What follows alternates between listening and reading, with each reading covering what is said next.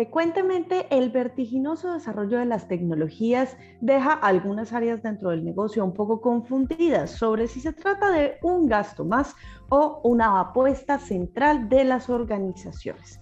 Precisamente ante los cambios de los perfiles y sobre todo entendiendo la tecnología como un habilitador de las soluciones que puede democratizarse en las distintas compañías, la cuarta revolución industrial nos está mostrando el camino para hablar de la tecnología más allá del gasto como un centro o un aspecto clave dentro de las estrategias de inversión. Hoy en Lumencast, en este nuevo episodio, vamos a hablar de tecnología en las empresas, gasto o inversión. No olviden que pueden seguirnos en nuestras redes sociales, en Facebook, Instagram y Twitter como Lumen Latam o en LinkedIn como arroba lumen-latam. Nos acompaña Jorge Ospina, Chief Information Officer del Grupo Bancolombia. Bueno, Jorge, arranquemos en este episodio de Lumencast hablando un poco de la manera en la que la pandemia impactó en las distintas estrategias de información y de innovación en las distintas organizaciones. ¿Cómo lo vivieron ustedes en el Grupo Bancolombia? Pues yo diría que la pandemia, entre otras cosas, fue nuestro mejor gestor del cambio para el teletrabajo, especialmente, ¿no? Y obviamente, pues eso da unos coletazos en la forma en general como, como nos relacionamos con los clientes y cómo también afrontamos, digamos, el teletrabajo con todos los empleados del Grupo Bancolombia. Y sin duda, pues una, un acelerador de la digitalidad, pues en todo orden, en todas las compañías, no solamente pues en el Grupo Bancolombia. Creo que, digamos, esos son los puntos primordiales de poder enviar casi 20.000 empleados a trabajar desde casa y lograr una eh, digitalidad de nuestros canales del 85% todo a través de, de mobile y web, que creo que es un número que antes no teníamos. Es un número impresionante, ciertamente, pero adicional eh, implica unos cambios a niveles, me imagino, de infraestructura y unos retos de desplegar soluciones escalables en muy poco tiempo.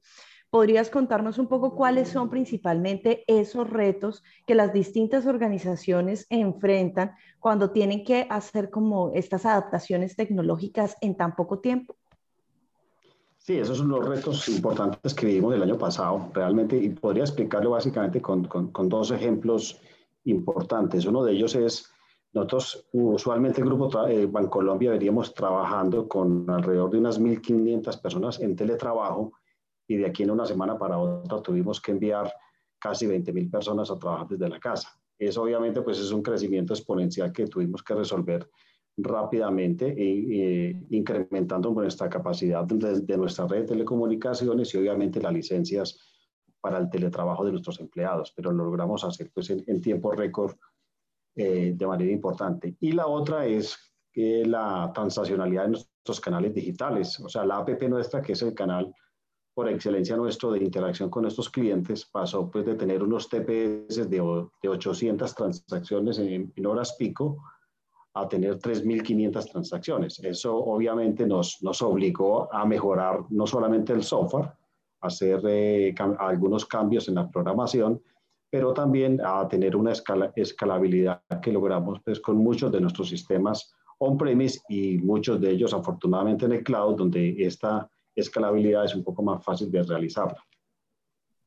Uno diría que hay muchas personas que durante el 2020 comprendieron la importancia de generar innovaciones e inversiones focalizadas en tecnología, en infraestructura.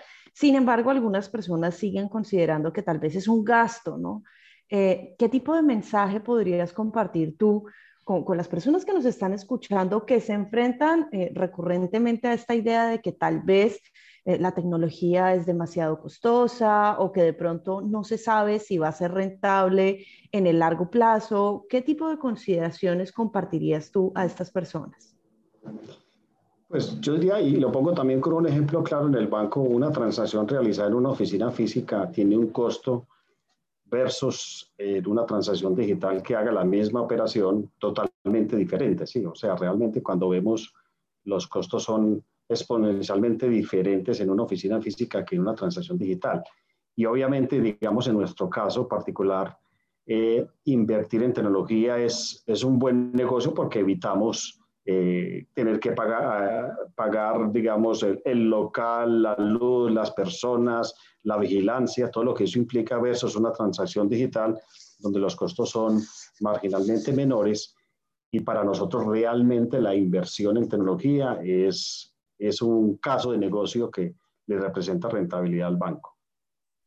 Y ahí hay otras cosas, eh, digamos que hay para algunas personas tal vez las inversiones que son físicas, ya sabes, una infraestructura, vigilancia, como ya lo mencionabas, son un poco tangibles, ¿no? A veces cuando hablamos de tecnología, para algunas personas, ese, ese intangible, ese conocimiento, esa información se vuelve, no sé cómo medir si esto es correcto no es correcto. O sea, al principio hay un salto de fe en la transformación digital eh, y, en ese sentido, yo creo que eh, una de las grandes preguntas que se hacen las personas es cómo priorizar las inversiones. Tú, como CIO, eh, ¿qué tipo de método has utilizado para identificar en el grupo cómo priorizar esas inversiones de acuerdo a los casos de negocio que han encontrado?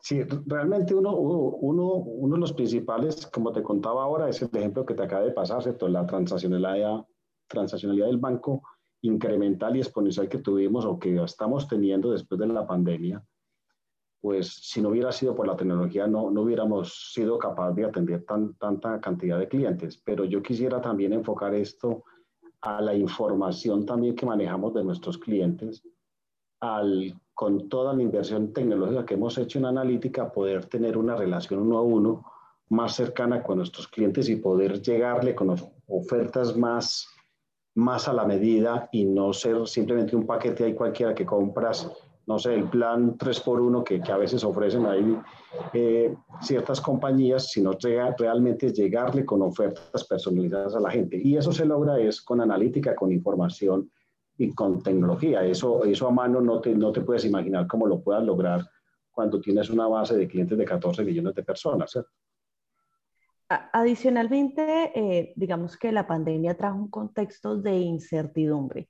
Y en medio de la incertidumbre hay otro susto, y es que la tecnología que de pronto tenemos hoy avance tan rápido que el próximo año tengamos que realizar nuevas inversiones y que la tecnología, que ya nos parecía por sí una tecnología con un costo considerable, quede obsoleta. De alguna manera, algunos sectores y compañías están temiendo invertir frecuentemente en soluciones de tecnología y de información porque creen que puede desactualizarse rápidamente. Algunos optan por voy a tener mi propio eh, sistema y voy a construir todo de cero y lo voy a hacer yo, mientras que otros tal vez eh, confían más en aliados y en, terceros que saben un poco lo que hacen y que ofrecen esto como un servicio.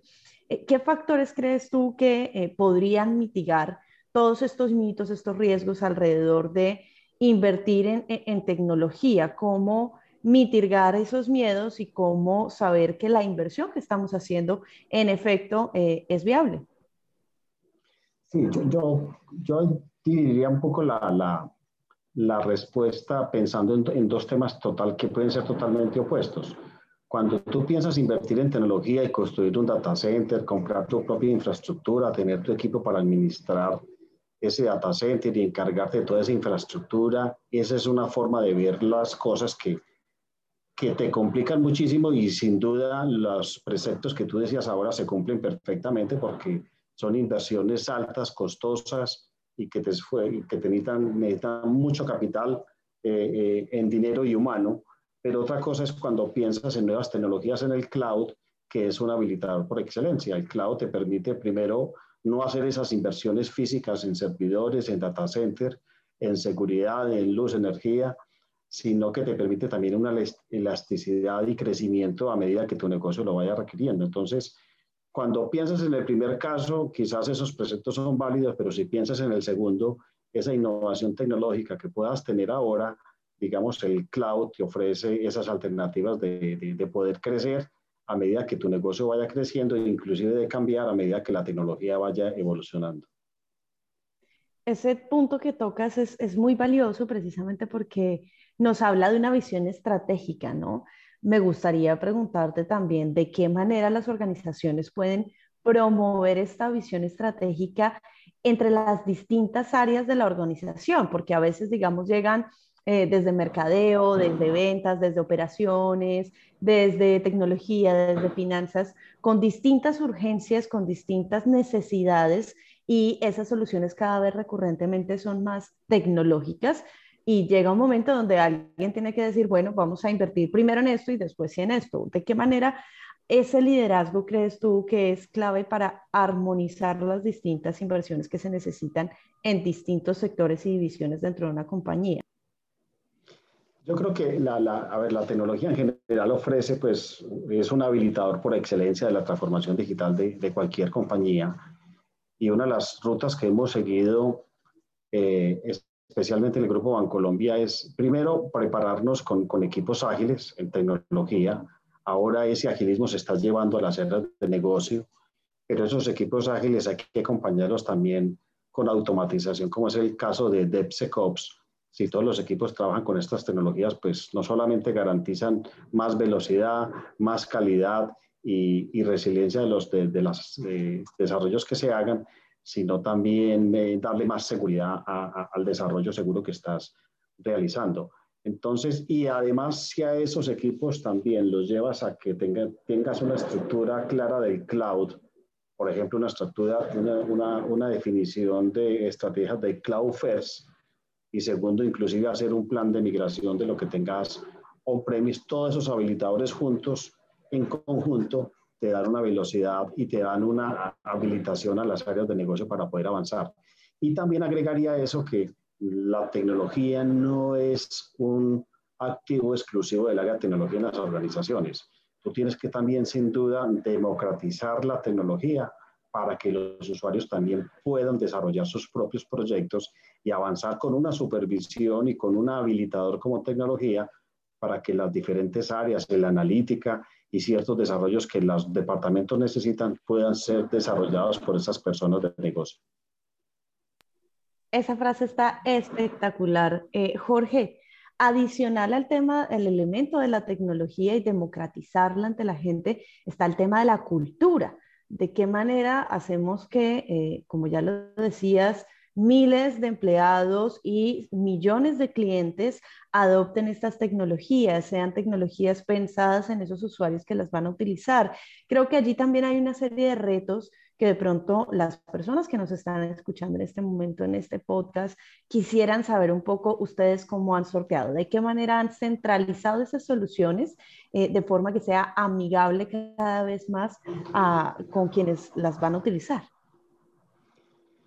Usualmente eh, en el pasado, en muchas áreas de tecnología cometíamos, digamos, el error de nosotros diseñar sentados en una dirección general y pensar qué quería el cliente. Entonces, diseñamos nuestras aplicaciones como nosotros imaginándonos, imaginándonos qué es lo que el cliente necesitaba. Y creo que todas esas metodologías han venido cambiando afortunadamente y ahora, pues, digamos, el banco y todas las empresas en general estamos enfocados en el cliente y hay tecnologías como, o, metodologías como Design Thinking que te obligan a conversar con el cliente qué es lo que necesita, hacer pruebas eh, de mercado con clientes, eh, ofrecerle las nuevas alternativas para que el cliente, escuchar al cliente qué es lo que necesita y cuál es la usabilidad que él quiere de esas aplicaciones que vas a desarrollar. Entonces, cuando piensas en el cliente, te centras en el cliente y diseñas para el cliente y tratas de eliminar las fricciones, es que realmente puedes cambiar esa visión de, los sistemas, no solo al interior del banco, sino con, tus clientes eh, que, que, tengas. Entonces creo que ese cambio de paradigma sin duda nos ha permitido a nosotros pues crear, digamos, aplicaciones y lograr verdaderamente una transformación digital para que el cliente adapte esas nuevas soluciones que está sacando porque las haces pensando en los dolores que tiene y en las necesidades que tiene el cliente también hay algo que quiero como, preguntarte y es, hay distintas tecnologías y ahora con la cuarta revolución industrial hemos escuchado mucho de la inteligencia artificial, de blockchain, hemos escuchado de edge computing. Tú ahorita nos hablabas también de algunas metodologías ágiles que se han pasado del mundo de eh, lo técnico a también al mundo de los negocios. un poco cuál es el mensaje para estas personas, para quienes todavía algunos de estos conceptos no son necesariamente lo que ven en el día a día. ¿Hay alguna tecnología en particular a la que debieran ponerle atención? Yo diría que de todos los que dijiste, sin duda, pues hay aplicaciones y hay eh, sistemas que puedan aplicar eh, eh, alguna de ellas, pero yo diría que el, el, gran revolucionador, digamos, de tecnología ahora es el cloud, porque en el cloud encuentras todo un compendio, un compendio de todas esas tecnologías y en el cloud pues tiene la gran ventaja de que entras y si conoces pues la tecnología de cloud pues inmediatamente empiezas a usarla y una cosa muy importante a pagar por el consumo que estés haciendo. Entonces yo diría que en cada caso hay, hay, tecnologías que aplican muy bien como el caso de analítica, los bots, la, el blockchain para, para ciertos eh, eh, temas de seguridad o, de activos financieros o no financieros o físicos que necesitas garantizar identidad. Creo que hay aplicaciones para cada una de esas tecnologías que acabas de decir, pero el gran habilitador sin duda es el cloud. Excelente, Jorge. Hablemos de una inversión ineludible, la seguridad. ¿Qué tanta importancia y qué tanta relevancia tomó ahora con el tema de la pandemia pensar en soluciones de tecnología más seguras eh, y que mantengan la información de clientes, de empleados, de la compañía seguras y a salvo de posibles aumentos de fraude? Es total, yo creo que es muy buena pregunta. Sin duda, como decía antes, eh, eh, tenemos que garantizar un desarrollo seguro. Por eso, por eso nosotros hemos adoptado no el DevOps, sino el DevSecOps, ¿sí? Y permanentemente estamos a nuestros programadores digamos, de, de, de, manera automática estar incluyendo reglas que debe cumplir la programación para hacer código seguro. Si esas reglas no se cumplen, pues simplemente los programas no se pueden desarrollar de manera adecuada y no permiten ni siquiera eh, la promoción de un ambiente de desarrollo, un ambiente QA. Y sin duda, pues el tema de seguridad es una prioridad para nosotros, obviamente por, por ser un banco, garantizar la confidencialidad de la información y, y, la seguridad de la misma, pues es un propósito nuestro. Así que nosotros hemos creado áreas de tecnología, de seguridad de tecnología, totalmente aparte de nuestro equipo técnico para tener un contrapeso de que nosotros hagamos el desarrollo de manera adecuada, que esa área de seguridad nos esté controlando. Y tenemos pues un, un centro de, de monitoreo de ciberseguridad muy completo también, que está permanentemente monitoreando pues, qué está pasando en el mercado, no solamente con nuevas reglas para hacer desarrollos seguros, sino supervisando la red del banco para que eh, tengamos un ambiente de seguridad en todos los sistemas de información que nosotros desarrollamos es muy emocionante cómo la tecnología se vuelve precisamente en ese habilitador de soluciones, en esa solución a problemas, pero también en un factor de confianza para que las organizaciones eh, mantengan sus negocios y a sus clientes eh, en orden, ¿no? Estuvo con nosotros Jorge Ospina, Chief Information Officer del Grupo Bancolombia. Jorge, ¿qué conclusión quieres compartir con todos nosotros?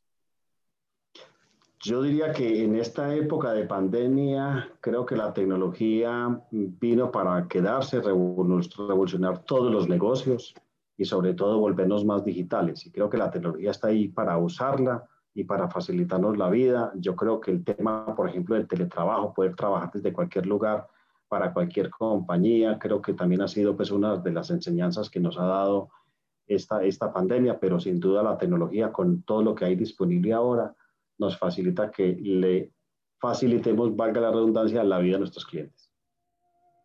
Yo soy Linda Patiño, arroba Linda Patcar, y este fue otro episodio del Lumencast. No olviden que pueden seguirnos en nuestras redes sociales, en Facebook, Twitter, Instagram, estamos como Lumen Latam, y en LinkedIn como arroba Lumen-Latam. Nos vemos en un próximo episodio.